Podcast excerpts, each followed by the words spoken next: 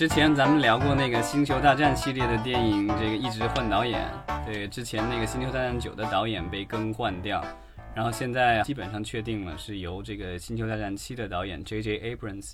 来继续导这部剧。坏机器人的这个 CEO 哈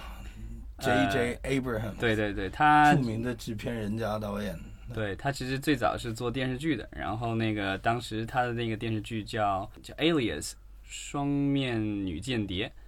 然后那部电视剧是吸引到了这个 Tom Cruise 汤姆克鲁斯阿汤哥，阿汤哥看了那部这个电视剧以后，觉得他不错，力排众议邀请他导演《碟中谍三》。哦，他是这么样走入我们的电影，对，这是他这个，因为当时他只是是一个电视剧的这个导演和编剧。就是在这是在 Lost 之前还是对对在在 Lost 之前啊？当时这个派拉蒙，因为我最近看了那个派拉蒙影业的这个前主席这个 Sharon Lansing 的这个自传，嗯，他其实，在当时就是汤姆克鲁斯跟他说要找这个年轻导演的时候，他非常的没有信心，因为当时 Lost 这个电视剧迷失的电视剧还没出来，嗯，所以他们当时对他也是就是只是将信将疑，就觉得这样这样一个这个电视咖的导演。能不能这个指导一部这个这么高成本的好莱坞大片儿动作大片儿我觉得阿汤哥还是慧眼识珠，还是伯乐。对啊，其实我觉得就是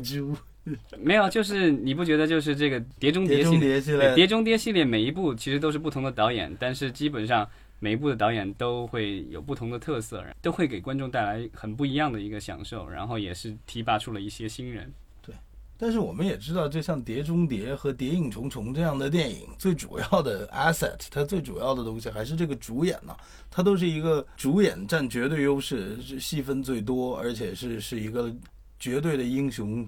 人物的表现的这样的作品。所以演员在这这样的一个制作里面就有很大的话语权。相比之下，《星球大战》这样的影片，在这个卢卡斯影业被迪士尼被迪士尼收购了之后呢，在过去几年，我们越来越发现他们找到了一种合作的这种模式。尤其在最新一次，我们上期节目也讲到过，这个制片人凯瑟琳肯尼迪，对他有绝对的话语权，在控制这个整个这个系列电影的走向方面。对对对，然后他是被最近他被人称为这个所谓的就是超级这个制片人之一嘛。超级制片人，我们得罗列一下好莱坞有的超级制片人都包括哪些呀？漫威宇宙的是著名的凯文·费奇，对对对，就是这个。然后，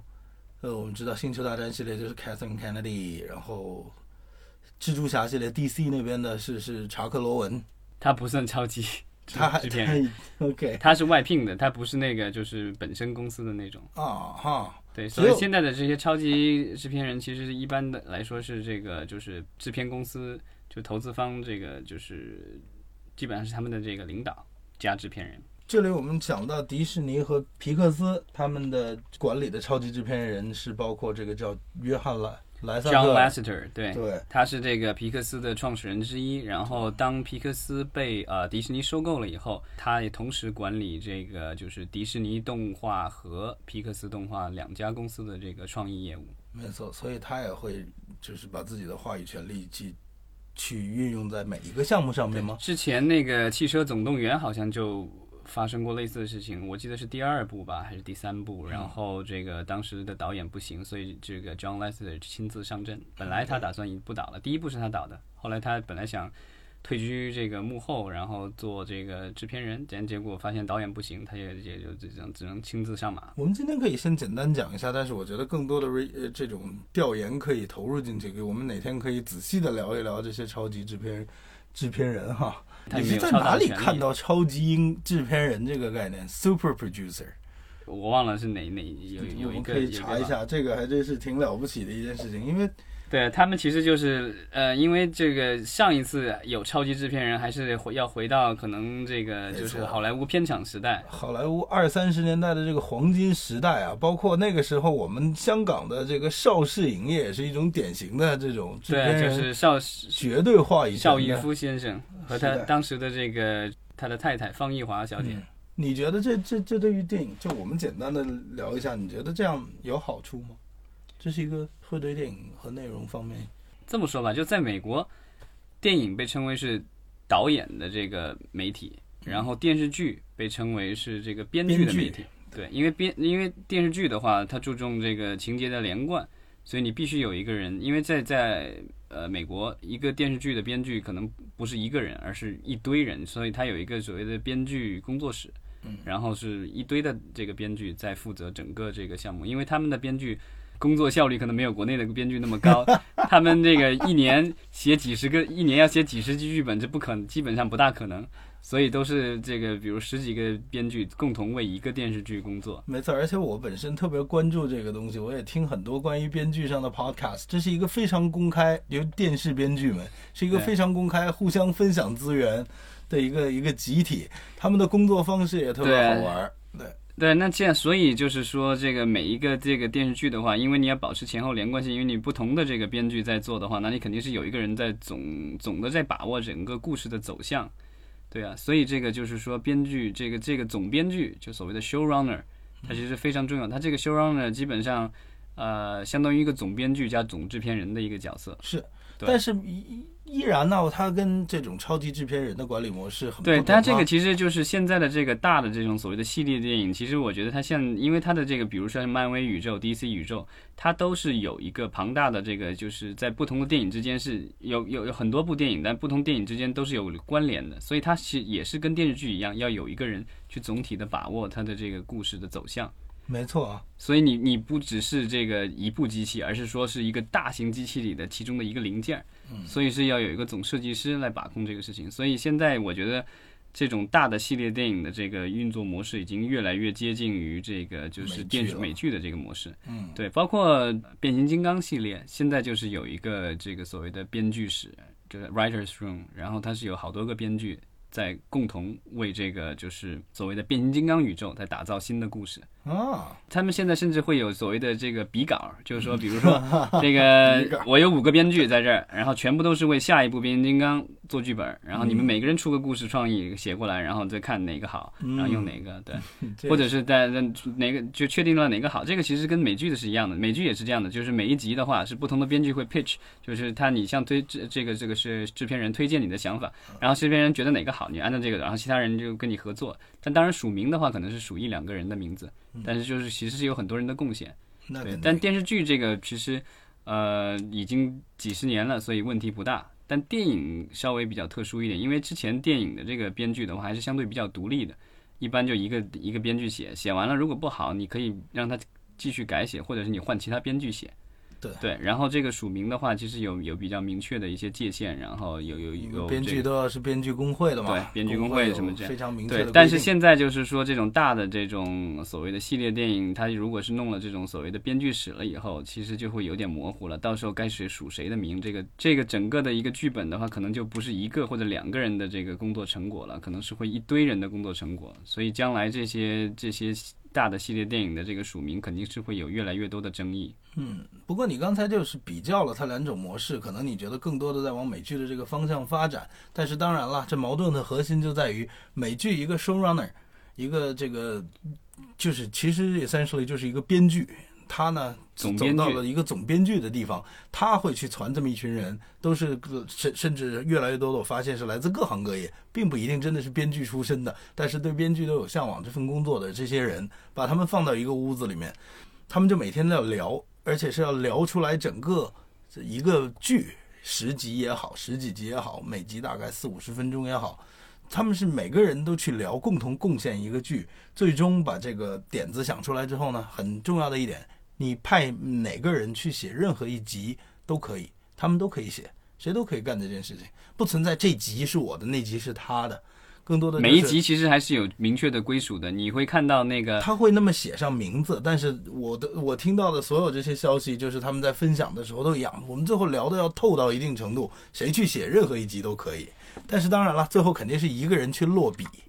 但是你也能看到，这整个这个工作的这个。上下级关系是很明显的，来干活的编剧就是干活的编剧，所以他会要想尽办法去说服他同一桌面上的其他编剧。而这种超级英雄类的电影，大的这种系列电影里面，一个超级制片人领导着是一个导演呐，这个导演也是自己培养出来的，他会有他觉得是导演，他不是编剧，你知道吗？他他会对自己的创创作要有一定的诉求。我想这就是很多这些要开除导演，或者说已经拍完了之后要换一个导演过来又补一些东西，这这样的事情造成巨大成本的最主要的原因，就是还是权力和这个谁说了算这件事情没有。